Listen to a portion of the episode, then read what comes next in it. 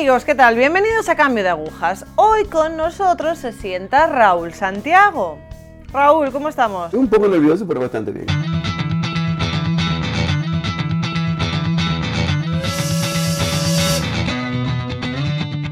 Raúl, ¿de dónde eres?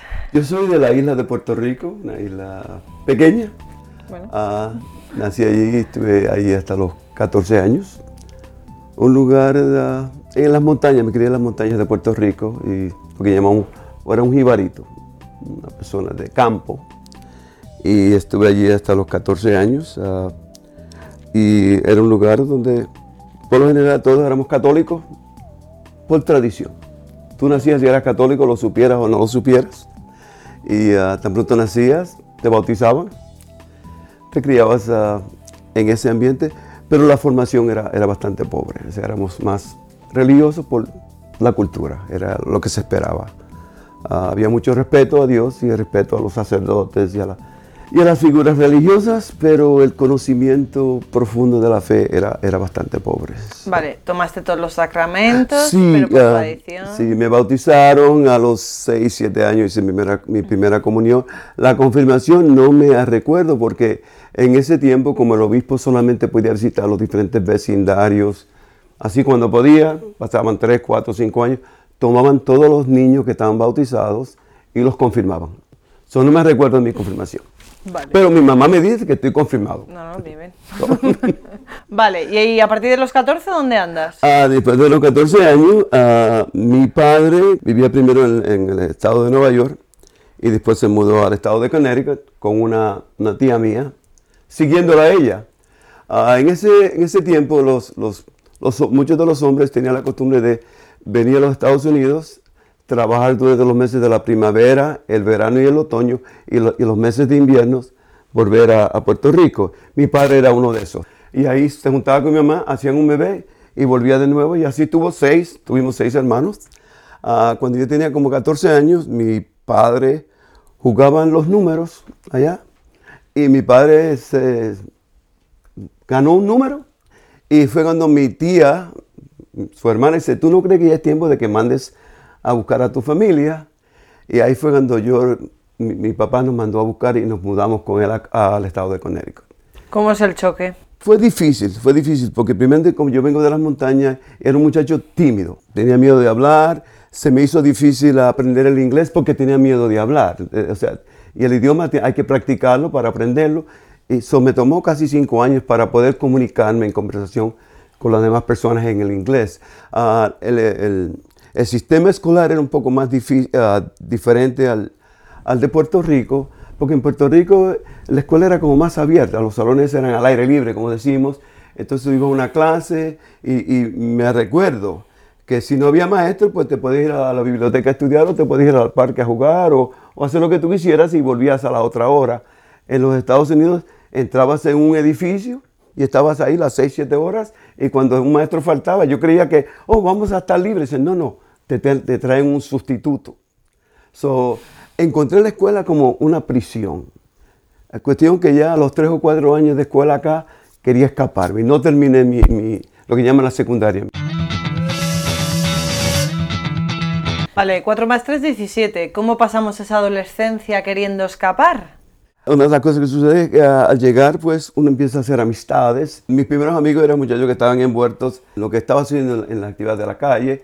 Y poco a poco así fue cuando comenzamos a, primero a fumar cigarrillos, después a beber, después a hacer más maldades. ah, como decíamos allá, ah, había que subir la, la- la- irnos al otro lado de la finca y robarnos los productos que podíamos.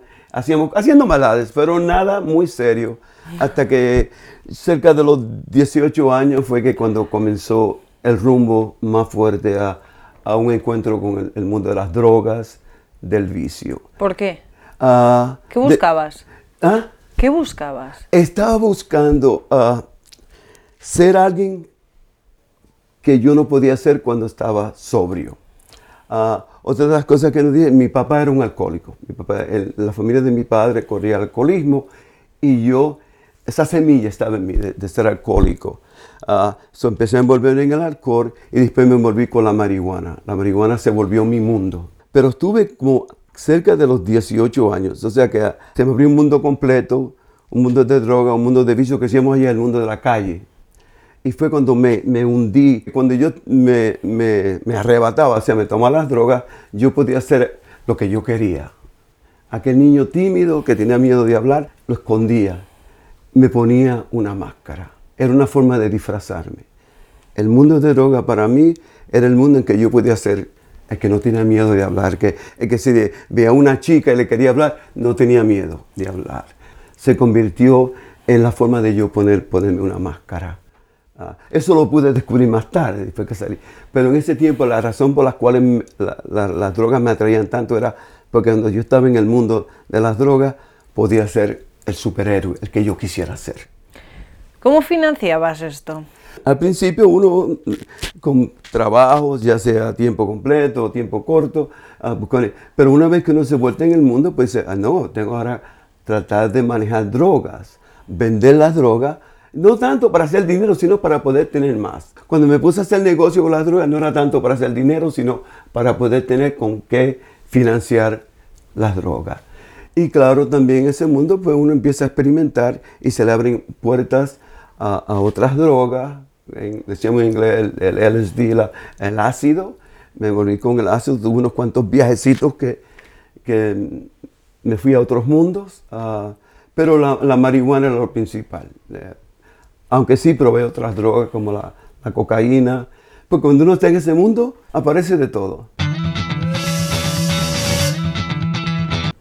¿Durante qué periodo se desarrolló? Eh, eh, es algo, porque yo le digo, en mi mundo en el tiempo de droga fue corto, fue como de dos, dos años y medio, pero yo le decía mucho, yo consumí tanta hierba, o como decimos la marihuana, me, consumí más marihuana que muchas personas que tuvieron, porque yo era todos los días, todos los días. Nosotros teníamos un saludo, cuando yo veía una persona, yo decía, en vez de decir, ¿cómo estás? ¿Qué tienes para la cabeza? Muchuca ¿qué tienes para, para arrebatarnos? ¿Qué tienes? Ese era nuestro saludo porque de que salíamos, nos tirábamos a la calle, ya fuera por la mañana, al mediodía o por la tarde, había que buscar con qué íbamos a estar arrebatados, porque no íbamos a endrogar. Ah, eso fue mi, mi mundo, como pues de dos años y medio a tres años. So que comencé como dos semanas antes de cumplir los 18 años, fue cuando me gradué de la marihuana, y ya cuando tenía casi cerca de 22 años, fue cuando llegó el fin. Un fin dramático que yo no esperaba. ¿Qué pasó? Una noche andaba con uno de mis compañeros. Él, yo, no, yo no manejaba, gracias a Dios, porque sabe Dios lo que hubiese sucedido si yo hubiese conducido automóvil. Pero mi amigo manejaba y él también estaba envuelto conmigo. Y nos fuimos, esa, esa noche pues yo había conseguido comprar lo que, media libra de marihuana. No, perdón, una libra, una libra de marihuana, porque íbamos a, a fumar, pero y también a vender. Pero esa noche me pasó algo extraño porque cuando estaba en el, auto de mi, de mi, compañero, empecé a lo que decimos en inglés, a tripear, empecé a, a, ver cosas, entré a otro mundo, pero yo no había tomado ácido o LSD esa noche, pero entré en un mundo espiritual, lo puedo, ahora lo puedo recordar, pero fue un mundo oscuro, un mundo de tinieblas donde yo me fui y yo me recuerdo que él me decía, Ah, yo tenía un sobrenombre, mi sobrenombre era Masa, me decía Masa. Decía, Masa, ¿quieres ir aquí? Y de repente me comenzó como un pánico horrible. Y yo empecé, dice, no, no. Me dice, ¿quieres ir a ver a las muchachas? Dice, no, no, no. Un pánico horrible. Y comencé a decirle no a muchas de las cosas que estaba haciendo. ¿Queréis a, a fumar más, más hierba, más marihuana? Y no, ¿queréis? Y todo lo que él me decía que fuera a hacer, era un pánico horrible, un miedo terrible que nunca había experimentado, pero que yo no sabía de dónde venía. Y llegó el punto en que el amigo mío se cansó. dice, pues ¿qué voy a hacer yo? Pues llévame a mi casa. Entonces, él se fue, me dejó al frente del edificio donde vivía con mi madre y con mis, y con mis hermanos más pequeños. Y, uh, iba a tratar de entrar, pero como una voz me dijo, tú no estás, no estás listo para ir para tu casa. No puedes ir a tu casa. So, yo, y, pero con ese temor, ese pánico todavía. Es, so, continúa caminando a pie y, y seguí por una, una, carretera, seguí por ahí, seguí caminando, caminé uno, un sinnúmero de bloques y en mi mente comenzaron a, a, aparecer cosas, en mi mente empezaron a decirme cosas y hasta cosas que me acordé de cuando era niño, de, de mis estudios de, para preparación de primera comunión. Empecé a, a recordar la historia de Adán y Eva, eh, cuando Adán se consumió la, fruta, que, que mordió la fruta prohibida, y en ese momento algo dice, las drogas que yo estaba tomando era la fruta prohibida. Y otra voz me decía, y tú siempre vas a estar en un mundo bien pequeño, tu mundo va a ser bien pequeño, no vas a ser... Y es la realidad porque cuando uno está envuelto en drogas, tú ves las mismas personas en la misma esquina. Y eso, todas esas imágenes venían a mi cabeza, pero yo no entendía. Y, y aún ese miedo terrible, pero yo continuaba caminando y llegó un punto, eh, yo tenía uno de esos, uh, uh, son jeans, pantalones jeans, que tienen el, el que usan lo, las personas en la finca. Un, Un cover. peto. Así, exacto. Entonces lo cogí, lo solté y me quité la camisa. Pero continué caminando y pasé del pueblo donde vivía y pasé, caminé como dos millas y llegué a un lugar, me recuerdo que llegué a un lugar donde habían, habían muchos caminos y una voz y algo me decía, pues te puedes perder, te vas por aquí, te vas por acá, pero el miedo me, me decía, y tú vas a estar perdido, sigue caminando. Pero otra voz decía, no, tienes que volver, ahora puedes volver. Y de ese punto dice, vas a volver. Y me di la vuelta y empecé a caminar a, a donde vivía, a mi, a mi casa. Y otra voz me decía, y siempre le vas a tener miedo al hombre de la esquina. Y decía, el hombre de la esquina, sí, era el policía, que siempre está en la esquina. Y yo siempre le iba a tener miedo porque siempre estaba haciendo algo que iba contra la ley, cosas que no. Y por último seguí caminando, ya estaba más cerca de mi casa y de repente me entregó algo que me decía que nadie me quería. Me faltaba el amor. Nadie me quería. So, de- del miedo al pánico entró una sensación de... Me sentí como un, per- un perrito que estaba abandonado, que todo el mundo le da su patada. Así me sentí. Y me recuerdo que vi un señor que estaba en un hotel poniendo unas maletas, sacando maletas del, del auto. Y yo le dije, lo ayudo, can I help? Lo ayudo. Y él parece que me vio en ese estado. Y yo, no, no. Y yo decía, mira, ya ni para eso sirves. Tú no sirves ni para, ni para perro de carga sirves. Y seguí caminando hasta que estaba cerca de mi casa. Al llegar cerca de mi casa, me empecé a sentir que estaba llegando. Estaba llegando, ahora sí. Y me puse a, a recordarme de mis historias de niño, de primera comunión. Y, eh, me quité los zapatos, ya estaba solamente con los pantalones. Y el último pensamiento que me entró antes de llegar de mi casa es, ya me sentía más limpio. Y la, la cuestión fue que comenzó a llover. Y estaba que la lluvia me estaba. Y yo le metí mis brazos, ya estoy cerca. Y caminé más rápido. Y, a- estaba como, a- diría, me- media cuadra de llegar a mi casa. Y el pensamiento que me entró fue, me sentí que estaba limpio. Y cuando Adán y Eva, antes de pecar, antes, estaban desnudos y ni se daban cuenta porque estaban en... Quité lo- la última pieza de ropa que tenía, completamente desnudo, y empecé a correr y subía. Ahora sí que pude entrar a mi casa. Y mi mamá abrió la puerta. Y cuando me vio, yo estaba llorando, confesándole a mi mamá todo, y ella no, no- no sabía qué hacer. Fue, fue y buscó una, una sábana y me, me arropó. Y me recuerdo que estaban mis hermanitos pequeños llorando. Yo estaba llorando, todo el mundo estaba llorando. Y mi mamá me arropó. Y yo me sentí como un niño que acababa de nacer. En inglés decimos, being born again, nacer de nuevo. Nací de nuevo mi mamá. Y fue y me llevó al cuarto y me puso en la cama. Y me recuerdo, antes de acostarme, yo tenía un libro que yo leía que era pornográfico. Y le dije, mami, ¿tú ves este libro? Esto es lo que pierde al hombre. Y lo tiré al piso. Mi mamá no encontraba qué hacer, pero como era buena madre, empezó a echarle culpa a los amigos. Sí, ese amigo tuyo. No, mami, no, no, es tu hijo. Tu hijo que te ha engañado. Tu hijo que está haciendo esto. Tu hijo que hacía aquello. Mi mamá no encontraba qué hacer. Y yo le dije, mami, búscate a alguien que sepa de religión. Tú sabes, esos viejitos que vienen a visitarnos de vez en cuando eran de la Legión de María, pero que yo los veía cuando yo estaba en la droga y ellos llegaban a la casa y yo me perdía como el diablo a la cruz. Hoy, esa noche, yo les rogaba a mi mamá, pero mi mamá no iba a la iglesia. Y mi mamá me dice, ellos se mudaron. Dice, mami, búscate un sacerdote. Mi mamá no iba a la iglesia, no sabía qué hacer. Y yo implorándole, porque yo pensaba que yo me iba a morir y me iba a ir al infierno. Y mi mamá, pues, aunque era católica, no iba a la iglesia, pero tenía su rosario, fue y buscó un rosario y empezó a, rezar el rosario y me acostó en la cama y yo pude quedarme dormido. Y ahí me calmé. Hasta el otro día. Al otro día cuando desperté estaba como un zombie. estaba con, y la historia se corrió. Y algunos de los vecinos y algunos de los muchachos con los que yo estaba en la calle, hey, Masa, ¿qué te pasó? ¿Qué te pasó? Y yo decía, yo no sé, yo no sé qué me pasó, pero algo me pasó. Algo me pasó. Y ese día yo estaba caminando como así, en un trance. Y seguí caminando, caminando. Y me recuerdo, y esta es una de las escenas que yo no entiendo. Le dije que sí a Dios, pero todavía no estaba listo. Y me recuerdo, di la vuelta ese día, pero y, llegué a un lugar donde había una casa donde había drogas. Y uno de los muchachos que me habían vendido las drogas sabían. Y yo no sé dónde apareció esto. Y, yo, y me dije, ¿y qué vas a hacer con la droga? Y dije, no la quiero. Le dije.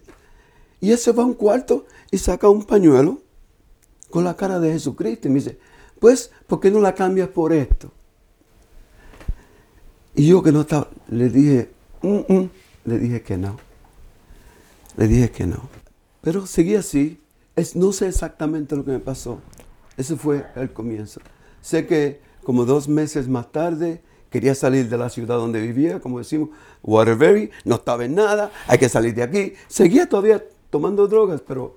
Y nos mudamos para Florida, Miami, con unos compañeros, y allá estaba yo sin nada. Y eso fue parte del proceso, cuando estar allá, no tener nada, dije, tengo que volver. Y volví, y cuando volví de nuevo a Waterbury, a la ciudad donde, donde vivía con mi mamá, dije, voy a la iglesia. Y me recuerdo que comencé a ir a la iglesia con un muchacho que era uno de los más malos que había acabado de salir de la cárcel, que como los muchachos de la Juventud Acción Católica lo habían visitado cuando él estaba preso, dice, cuando yo salga yo los visito a ustedes. Y con ese compañero empezamos a ir a la iglesia. Y me recuerdo, yo había ido a la iglesia antes, cuando era joven, había ido a la iglesia antes en, el tiempo de Pascua, cuando las niñas estaban bien vestidas a ver las muchachas, y en el tiempo de Navidad. Sí, dos tiempos. Pero nunca había tomado nada serio. Y me recuerdo la primera vez que volví después de esas experiencias, y como buenos católicos uno se siente en la parte más atrás. Y si entre más atrás y estaba arriba, estaba en la parte del coro, bien atrás.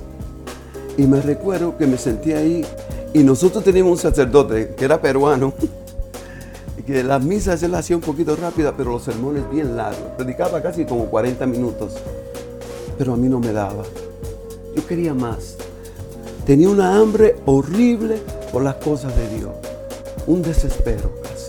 Y me recuerdo, ya el domingo no me daba, empecé a ir a los martes a otra misa, y después empecé a ir a los viernes con la Juventud Acción Católica, y después la Legión de María. Yo creo que en cuestión de un año yo me envolví en todos los grupos que había en la iglesia y no me daba. Era, eh, era como una, una esponja seca que tenía que, empaparse. Ese era yo. Y en cuestión de como de dos años, yo aprendí más de la fe y me envolví en más grupos y, todavía no me daba, quería saber más, era una hambre. Claro, más tarde a través de, mis, conocimientos envueltos en la renovación carismática, en los momentos, en el momento de cursillo, comencé que ese era uno de los frutos del Espíritu Santo. Era una hambre de Dios horrible. Y me entregué al Señor, me enamoré del Señor de Jesús que yo tenía que estar en la iglesia casi todos los días, y bueno, a grupos, comencé a ir a cuántos retiros había, me envolví en cuánto movimiento había. Ah, estaba soltero, el tiempo que antes lo perdía en la calle, ahora lo estaba aprovechando. Hice muchas amistades y, gracias a Dios que como yo era bilingüe español, tanto iba a los grupos en español como los grupos en inglés. Uh, en cuestión de dos años me incorporé en la iglesia, me recuerdo que me volví en el, movimiento de la Juventud Católica y en dos años yo era el presidente a nivel diocesano, uh, porque yo era un desespero por las cosas de Dios, un desespero por compartir las cosas de Dios. Y claro, después de, ese caminar, era, estaba en la luna de miel y como todo, uno, uno, entonces uno en vivir ese matrimonio con la iglesia, vivir esa relación con el Señor. Entonces más pasada, más calmada, hasta que más tarde, después de muchos años, envuelto con todos los movimientos, ah, sobre todo con la renovación católica ah, y con la, la Juventud Católica, pues llegó el punto en que conocí a la que es mi esposa y, ah, y una vez que me casé, pues tuve que cortar un poco de las actividades. Ahora mi primera vocación es el matrimonio, mi esposa y mis hijos, pero todavía íbamos a algunos de los retiros mi esposa se incorporó conmigo, empezamos a hacer los retiros juntos y, después por la gracia de Dios, pues uno de los sacerdotes nos invitó a ser maestros del programa de confirmación Mi esposa y yo ahora llevamos más de 25 años trabajando con los jóvenes y con la confrontación, llevando jóvenes a retiro. Ah, muchas de las jóvenes que, con las que he estado con nosotros pasaron por nuestras clases. Y ha sido una vida, después, claro, como un buen matrimonio, han habido sus altas y sus bajas, tanto en mi propio matrimonio con mi esposa, como en mi relación con Jesucristo, en mi relación con la iglesia. Y quiero mencionar un punto que hubo un tiempo en que me volví tanto con, con, el movimiento de la nación carismática y hay muchos elementos protestantes que se han colado ahí. Y me recuerdo que comencé a cuestionarme mi relación con María, por qué ciertos sacramentos, ¿Por qué el purgatorio? Me recuerdo que para este momento yo estaba en, lo que llamamos ahora la Universidad Franciscana de Steubenville, que es un centro católico ah, magnífico, y yo estaba ahí, estaba cogiendo clases de teología, y, uh, y empecé a preguntarme, y, y, empecé a cuestionarme, y empecé a preguntar, ¿por qué esto? Y otra de las cosas, el orgullo se, se mete. Y yo que llevo dos o tres años, mira, soy más católico que otros católicos que llevan tantos años. Y el Señor dice, sí, mira, ya tú vas a ver. Y empecé a preguntarme. Y me recuerdo un día estaba así sentado y el Señor como que logró hablarme y me puse a escucharlo y dice, Raúl, ¿tú crees que yo te amo? Y yo digo, sí, Señor, yo, creo que tú me amas. ¿Y tú crees que tú eres bueno o malo? Y bueno, Señor, yo soy malo y lo bueno que tengo tú me lo has dado. Yo sé que, pues tú crees que yo te amo, tú que eres bueno y malo. Y yo, sí, Señor, yo creo que tú me amas así bueno y malo como soy. Pues me dice, entonces, ¿por qué tú no amas a mi iglesia como mi iglesia es? No como tú la quieres. Y le digo, Señor, entiendo. No cuestiono más, no dudo más. Tú enséñame, Señor, lo que tú digas. Y desde ese día me enamoré de la iglesia católica horriblemente. Amo al Señor, amo a su iglesia. No se puede amar al cuerpo, hay que amar el cuerpo con la cabeza. So, esa fue una de mis últimas lecciones que me sirvieron. Eso fue en, como en 1978-79. Y he caminado con, sin duda de que su iglesia es la iglesia católica y la debo de amar como es, no como yo creo, sino ¿por qué? Porque es su iglesia. Nada más que decir. ¿Ah? ¿Qué más puedo decir? Raúl nos ha dado una catequesis. Yo me quedaba así, ya. Genial positivo de esta etapa? Desde el cambio de agujas, claro. ¿Positivo? Aparte de decirme que estás súper feliz, te ama, que la Virgen te protege, que... Positivo en esa etapa. Hay tantas cosas, tantas cosas. Una desde... Ahora mismo, estoy aquí, en España. Nunca había venido a este lugar. El, ¿Te acuerdas de aquel, aquel, aquella voz que me decía, tú vas a tener un mundo bien pequeño? Mi mundo se ha hecho tan grande mi mundo es donde está la iglesia católica, ahí estoy yo. Y he conocido muchas personas de muchos países, he ido a muchos lugares porque, son, porque estoy envuelto en la iglesia. Ah, esta experiencia aquí, mi experiencia en la Universidad de Franciscana, allí conocí muchos, muchas personas. Y gracias a Dios, mi mundo ya no es aquel mundo pequeño, es un mundo grandísimo. Y se queda corto porque el universo, el, el cielo eterno es lo que nos espera. Pero comenzamos a vivir ese reino ahora. Pertenezco a una iglesia que es universal. Y esa ha sido mi, He conocido personas de todas razas.